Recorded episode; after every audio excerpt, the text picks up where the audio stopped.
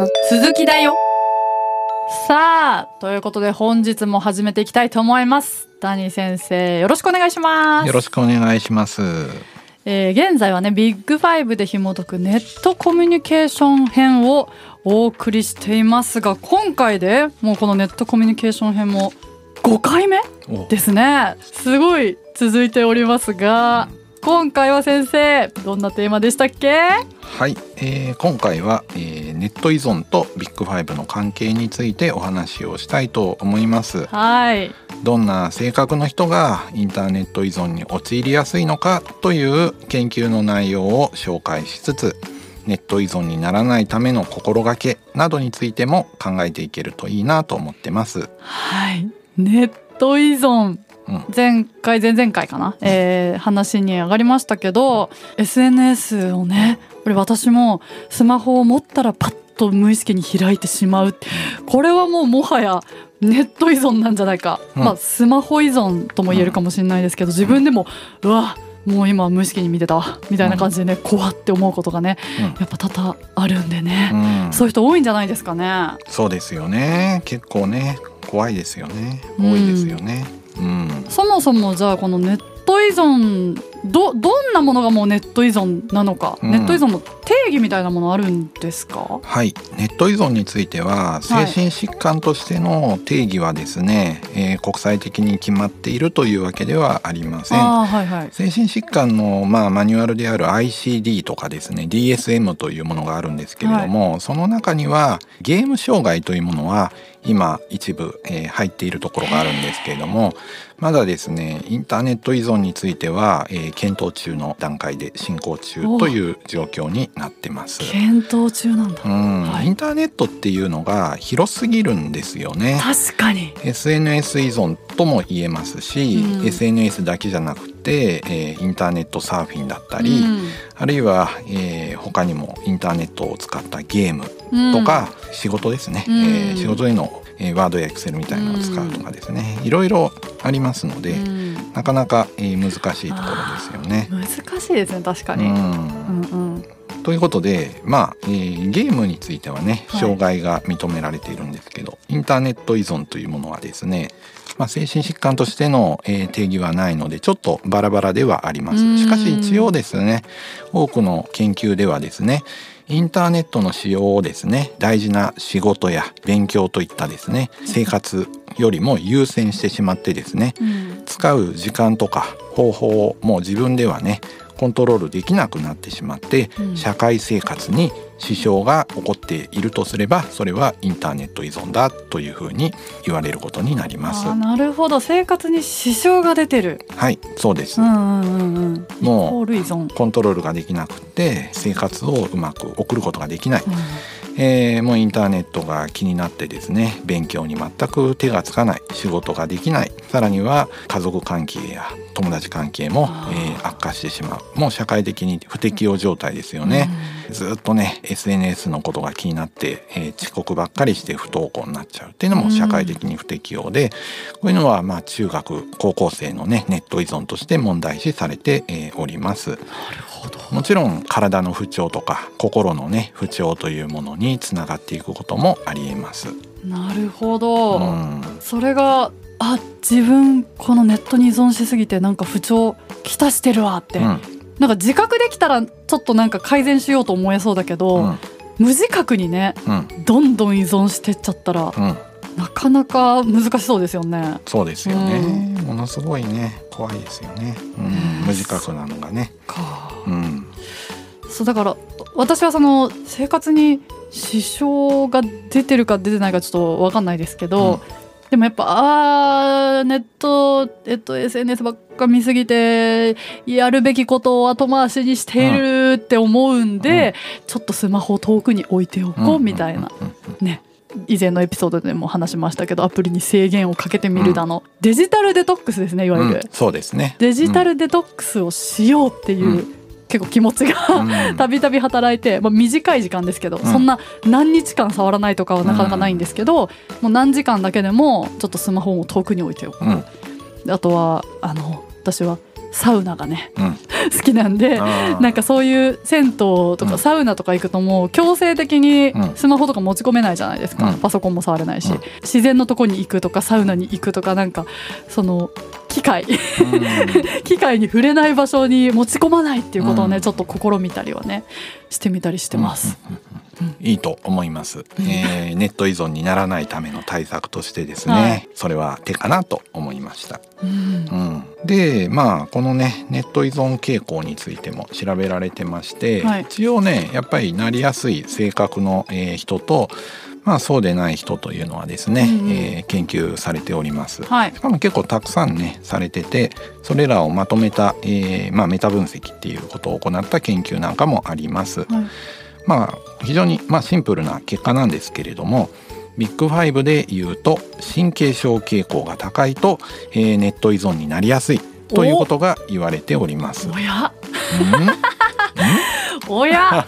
神経症傾向高いぞ私は、うん、前の回では神経症傾向出てこなかったと思うんですよね。出てこなかったですね。外交性が高いと、えー、Facebook とかで友人数が多いとか、はい。投稿数が多いとかいう話は、えーあったんですけれどもあの利用と神経症傾向はあんまり、えー相関関係があまりなくってネット依存になると神経症傾向が途端に関連度が高くなるのは面白いところですね。本当ですね。うん。単純に利用頻度とか、うん。その交流、うん。なんか SNS とか交流人数とか。でのそのコミュニケーションねネットの中でコミュニケーション取るとか、そっちはやっぱ外交性とかが働く。そういうことです。けど、そっか依存となるとまた別なんですね。そうなんですよね。はあ。これは本当にね、えービッグファイブの、えーそれぞれの因子の機能の違いと言えるかもしれませんね。しかも確かになんかじゃあ外交性高くて、うん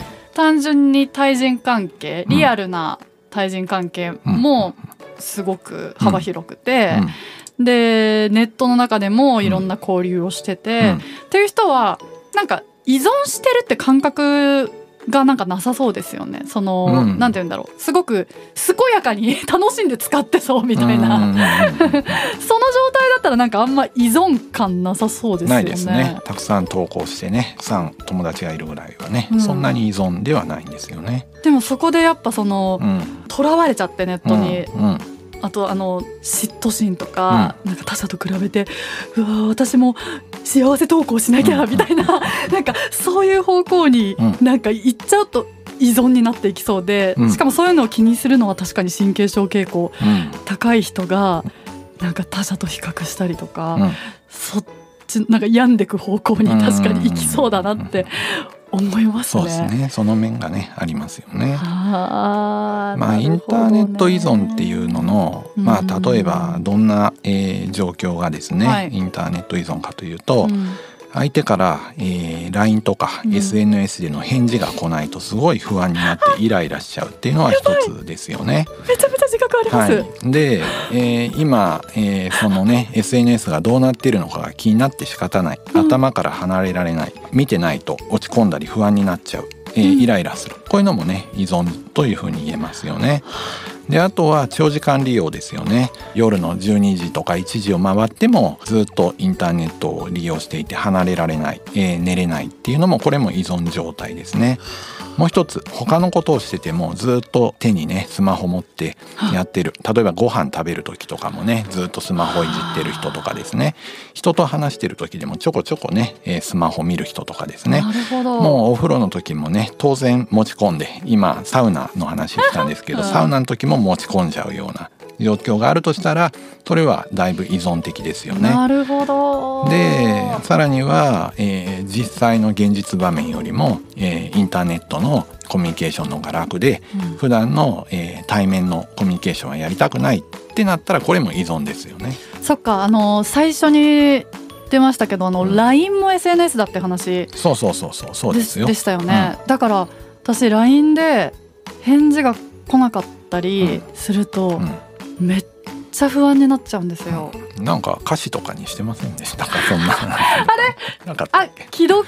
あそうだ既と読だ気。にしてるみたいなあれかな。そうそうそう既読を気にしてる。あれはねをうん私の歌詞じゃないんですよ。あそうなんだ内田の歌詞なんだ。えー、そうあなんだ。れスノートラベラーかな？そうそうだからうんあれはうんなんか恋愛の曲なんですよね、うんうんその失恋みたいな、うんその君の既読を気にしてる、うんあのロマンチックな感じは内田君の歌詞なんまあですよ、そうか。まさかの。あれは神経症傾向の森さんに違いない。違うんですよ。らしい歌詞だと思って。まさかの内田でした、騙された気分ですわ。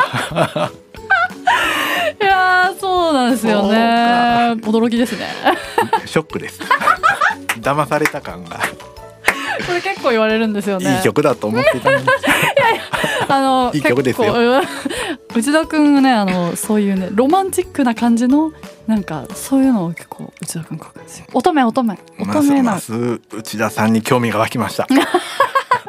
呼んでちょっと解説してほしいですね。そうですね、うん、内田ブームがさらに上がりましたね。いやでもやっぱこのそうそう LINE の既読とかね、あの返事来ないとうか、んだからそれが怖いから私、うん。送るだけ送ってスマホを放置するってことめっちゃよくやるんですよ。ああなるほど、ね、見ちゃうとあまだ返事来ないとか、あなんかい良くない言い回ししちゃったかなとか、うん。失礼なこと送ったかなとかめっちゃ気になっちゃうんで相手の反応が。だから投稿するだけして放置しておくっていう、うん。そうですね。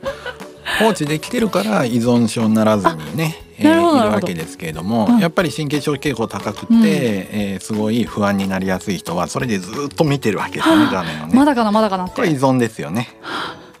そっか、うん。あでも SNS の投稿もうん。確かに投稿するだけしてうん。しばらく反応を見ないどこ、うん。でもこれって気になっちゃうからうん。見ないで怒って自分でしてるんだ、それはもうセルフコントロールですね。ははうん、なるほど。おおすごい紐解けた感じがちょっとありますね。そういやこれ、うん。ミュージシャン仲間とそういや話した話を今パッと思い出して、SNS 投稿してうん。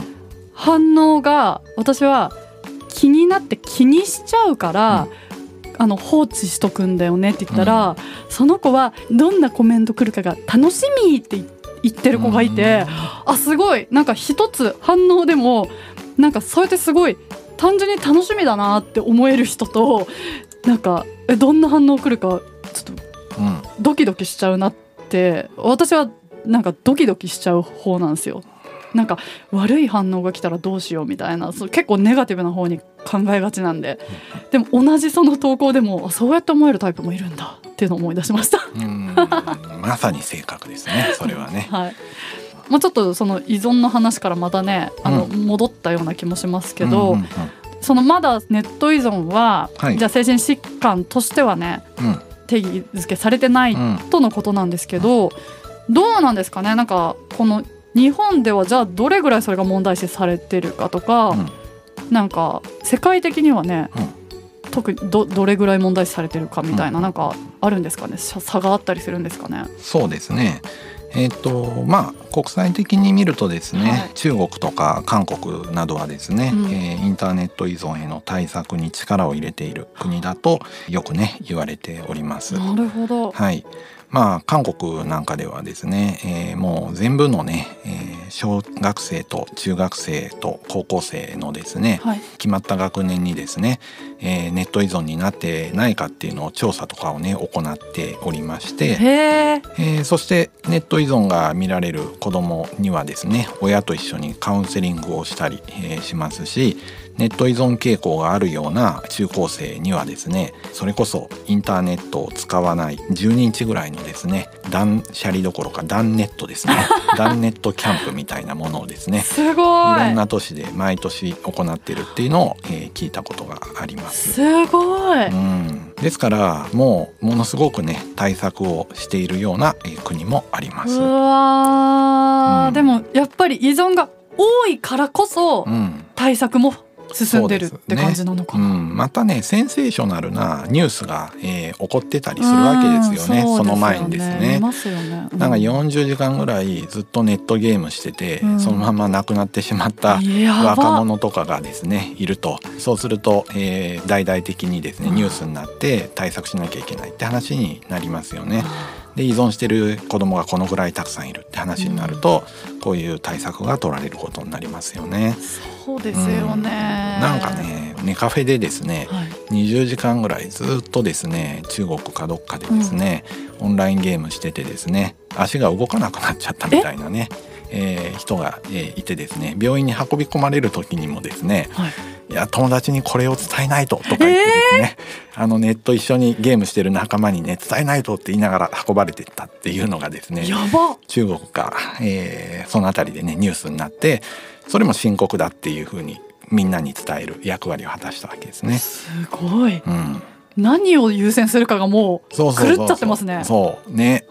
いやーだからもう自分の下半身が動かないことよりも、ネット上のあの仲間に今俺が離脱したぞっていうことを伝えることの方が大事だって思えるぐらい依存してるわけですよね。すごいな確かに分かりやすいそういうなんかニュースとかがうん、出ると問題視されそうですよね。うん、結構ですね子どものネット依存自体は日本でも問題視されてて、うんまあ数え方によってはもう100万人ぐらい中高生にですねネット依存の子どもがいるみたいなえー指摘もありますし、そのために対策も取らなきゃいけないよっていう話はあるんですけれどもそこまではまだあの対策は進んでないかもしれないですね。もしかしたら今後ね、う進んでくるかもしれないですよね。ん、ねあると思いますね。え先生はその断ネットしたりとかあるんですか？いやまあ普段ね、はいあの授業の資料とか作るにしても論文書くにしてもパソコンはずっと欠かせないので、まあそうですよね。ですから、うんまあ、えーネットをずっとね付き合ってる状況ではあるんですけれども、であんまり 積極的には使わないようにしてますね。ああそうなんですね。すごい時間を取られるというか、うん溶けちゃうようなイメージがあるので, うんでね。積極的に避けているようにはしてますね。あ特に特定の LINE とか Twitter とか、うんその辺のね SNS 系のアプリを、ーうん。まあ、パソコンでは使わないみたいなルールとか作ってやってますね。だからもうこ仕事のためにパソコンを開くけど、もしパソコンで LINE とかまでやっちゃったらもうごっちゃですもんね。そう。このパソコンではうん。LINE 入れてないパソコンみたいなのとかも作っててですね。確かに確かに。使い分けをしてますね。それ大事ですよね、なんかそう思うとやっぱ仕事で使うとか調べ物とか,、うんなんかそういうのはちょっとなんか依存とはちょっとねまた違うような依存になりにくいと思いますね。気がしそういうます使い方はよね。ね。うん。けど何でもスマホでできちゃう時代っていうのがまたね、これまたね、だってスマホ一つで結構完結しちゃいますもんね。いろんなことが。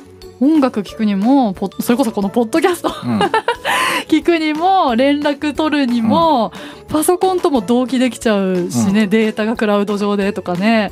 でパソコンなくたってスマホで仕事できちゃったりもするし、だからこの便利すぎることがやっぱ依存にうん。うんつながりますよね。つながりますね。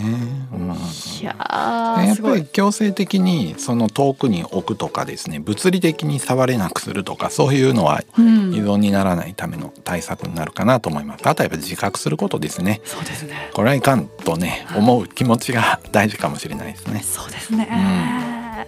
確かに。まあ神経症傾向がね、やっぱりこのネット依存には影響するっていうことで、だからそそれ以外はネット依存にはそんなに関係ないってことですか？あ一応ね弱い関係はあって、はいえー開放性が高いとネット依存にはなりにくい勤勉性の高さはネット依存と、えーまあにマイナスの影響ですから、うんうんうん勤勉性高いとねネット依存になりにくいですね。まあ外交性調和性も高いとネット依存になりにくいっていうのがあります。ただまあやっぱ神経症傾向が一番効いてる感じですね。か。あとは勤勉性がね、えー高いとネット依存にちょっとなりにくいと思います。はああ、そっかなるほど。うん。